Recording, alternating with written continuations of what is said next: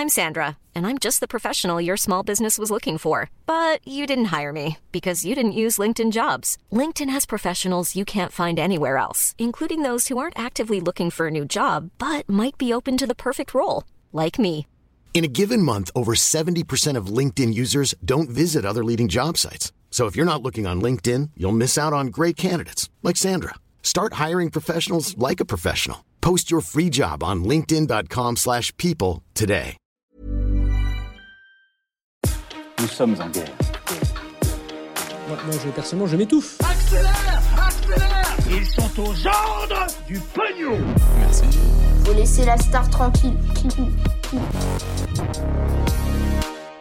Un nouveau pays engage son armée dans la guerre en Ukraine. On va voir donc ce que ça pourrait euh, entraîner. Salut, c'est Hugo, j'espère que vous allez bien. Et avec euh, l'équipe, on est parti euh, ensemble pour une nouvelle plongée dans l'actualité du jour en une dizaine de minutes. Alors, c'est en fait la Biélorussie qui pourrait s'impliquer davantage dans cette guerre en Ukraine. Mais redonnons peut-être un petit peu de contexte pour commencer.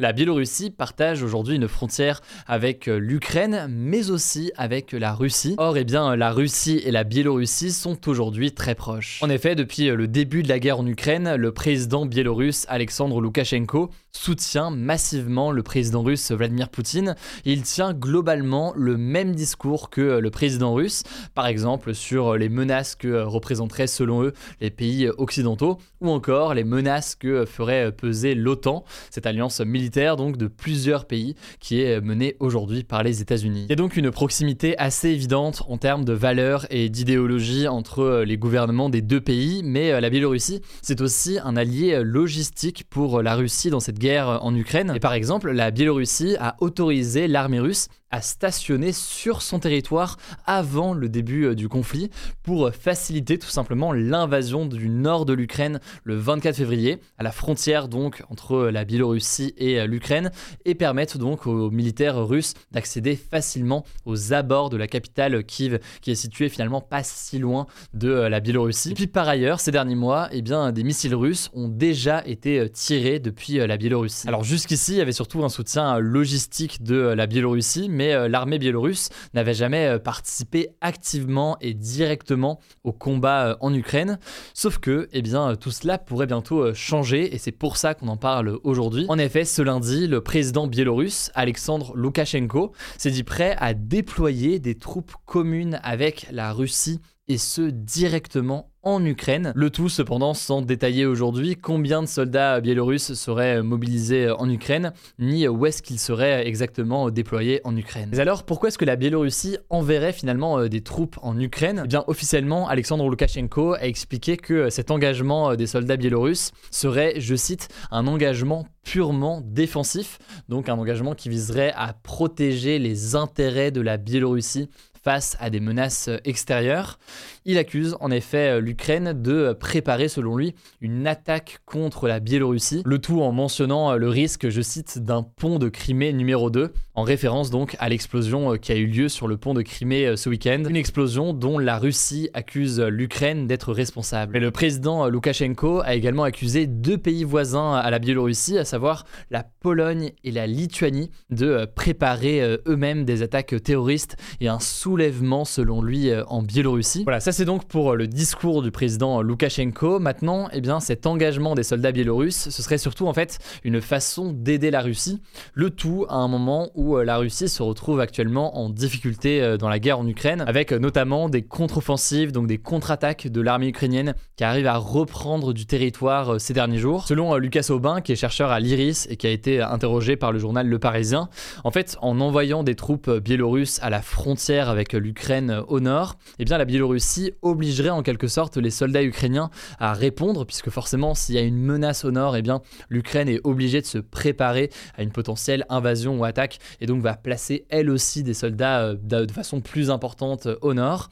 La conséquence, ou en tout cas ce que pourrait espérer euh, la Russie à ce moment-là, ce serait eh bien, moins de soldats ukrainiens en conséquence à l'est ou au sud de l'Ukraine. Et c'est bien là donc que la Russie concentre ses attaques euh, aujourd'hui. Autrement dit donc, la Russie pourrait profiter de cette masse de soldats à la frontière euh, biélorusse pour progresser dans le reste du pays en Ukraine. Bon, et plus largement, en fait, beaucoup estiment que la Biélorussie aujourd'hui est très dépendante de la Russie, que ce soit d'un point de vue économique ou encore d'un point de vue militaire, si bien donc que Loukachenko et que le gouvernement biélorusse est obligé de s'aligner et de s'engager d'une certaine façon dans cette guerre en Ukraine. Alors maintenant, faut-il prendre ces menaces de la Biélorussie au sérieux et la Biélorussie va-t-elle réellement engager son armée sur le territoire ukrainien? Alors c'est assez dur à dire aujourd'hui, mais il faut bien comprendre que cette guerre en Ukraine est assez impopulaire au sein de la population biélorusse et donc il y a un risque tout de même pour le gouvernement biélorusse de s'engager trop dans cette guerre, ce qui pourrait finalement retourner la population biélorusse contre Loukachenko. Par ailleurs, selon Anna Colin-Lebedev, qui est une autre spécialiste de cette guerre, qui est citée cette fois-ci par Le Figaro, eh bien il est plus vraisemblable de voir la Biélorussie intensifier encore une fois son soutien logistique à la Russie avec un accueil des soldats ou encore d'équipements militaires, plutôt que de voir réellement l'armée biélorusse s'engager en Ukraine. En même temps, dans les faits, il faut bien comprendre que l'armée biélorusse est assez limitée aujourd'hui, elle est peu formée par ailleurs à des attaques, elle est surtout habituée à des opérations euh, défensive. Elle compterait, selon les différentes estimations, près de 50 000 soldats actifs. Euh, c'est euh, très peu, par exemple, par rapport à l'armée russe qui comptait environ 900 000 soldats avant le début de la guerre. Ce qui fait donc penser que l'engagement le plus important n'est finalement peut-être pas au niveau des soldats, mais au niveau d'un soutien logistique de façon intensifiée. Bref, on verra donc comment tout cela se traduit dans les prochains jours. En tout cas, si l'armée biélorusse mettait réellement les pieds en Ukraine, eh bien ça marquerait clairement une nouvelle escalade dans ce conflit. De leur côté d'ailleurs, les pays occidentaux ont averti qu'ils renforceraient fortement leurs sanctions contre la Biélorussie si cela arrivait. On verra donc ce qu'il en est dans les prochains jours, mais ça me semblait essentiel de l'analyser aujourd'hui. Salut, c'est Blanche, on continue avec les actualités en bref et on commence avec une première info en France qui concerne les pénuries de carburant.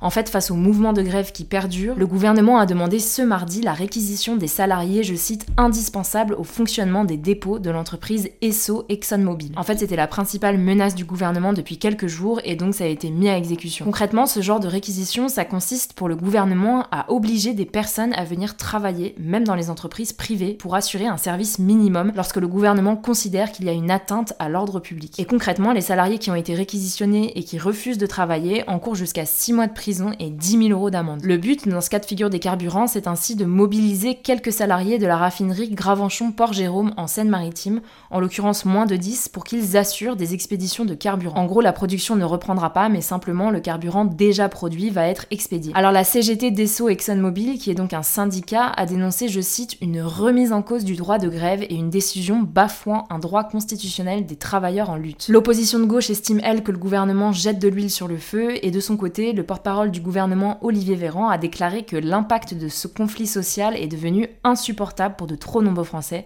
on vous tiendra au courant. Deuxième actu, le gouvernement ukrainien a annoncé ce mercredi matin avoir repris à l'armée russe cinq villes de la région de Kherson dans le sud de l'Ukraine, une région que la Russie affirme avoir annexée. Sauf que l'armée ukrainienne mène actuellement une contre-offensive dans cette région, faisant donc reculer les troupes russes. Autre info par ailleurs, l'Ukraine a reçu ce mercredi son premier système de défense anti-aérienne livré par l'Allemagne. C'était l'une des demandes du président ukrainien Volodymyr Zelensky. On continuera de vous informer dans les prochains jours sur la situation sur place. On continue avec une troisième actu en Asie du Sud. Aung Suu Kyi, l'ancienne présidente de la Birmanie, qui est en prison depuis qu'elle a été renversée par un coup d'État, a été condamnée ce mercredi à 6 ans de prison supplémentaire pour corruption. Pour vous remettre un peu dans le contexte, en fait, des militaires ont pris le pouvoir par la force en Birmanie en février 2021, renversant le pouvoir démocratique qui était en place depuis 2015, et depuis, ils mènent une répression sanglante contre leurs opposants. Selon une ONG locale, plus de 2300 personnes ont été tuées. Aung San Suu Kyi, qui a reçu le prix Nobel de la paix en 1991, a de son côté déjà été condamnée à 23 ans de prison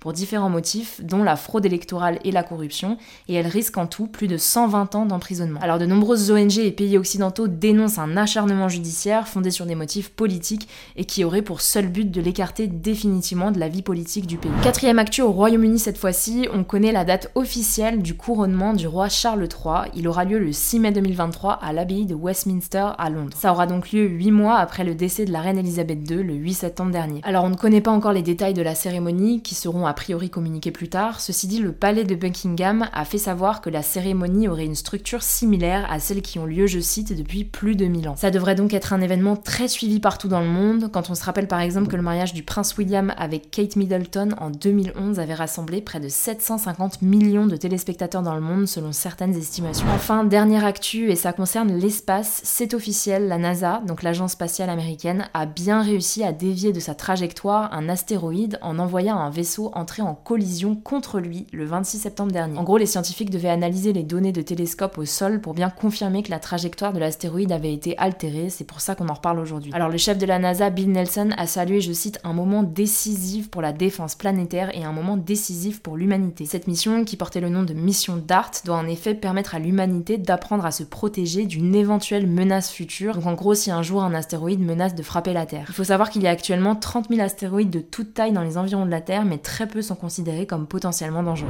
Voilà, c'est la fin de ce résumé de l'actualité du jour. Évidemment, pensez à vous abonner pour ne pas rater le suivant, quelle que soit d'ailleurs l'application que vous utilisez pour m'écouter. Rendez-vous aussi sur YouTube et sur Instagram pour d'autres contenus d'actualité exclusifs. Écoutez, je crois que j'ai tout dit, prenez soin de vous et on se dit à très vite. Planning for your next trip? Elevate your travel style with Quince. Quince has all the jet setting essentials you'll want for your next getaway, like European linen, premium luggage options, buttery soft Italian leather bags, and so much more. And is all priced at 50 to 80% less than similar brands. Plus, Quince only works with factories that use safe and ethical manufacturing practices.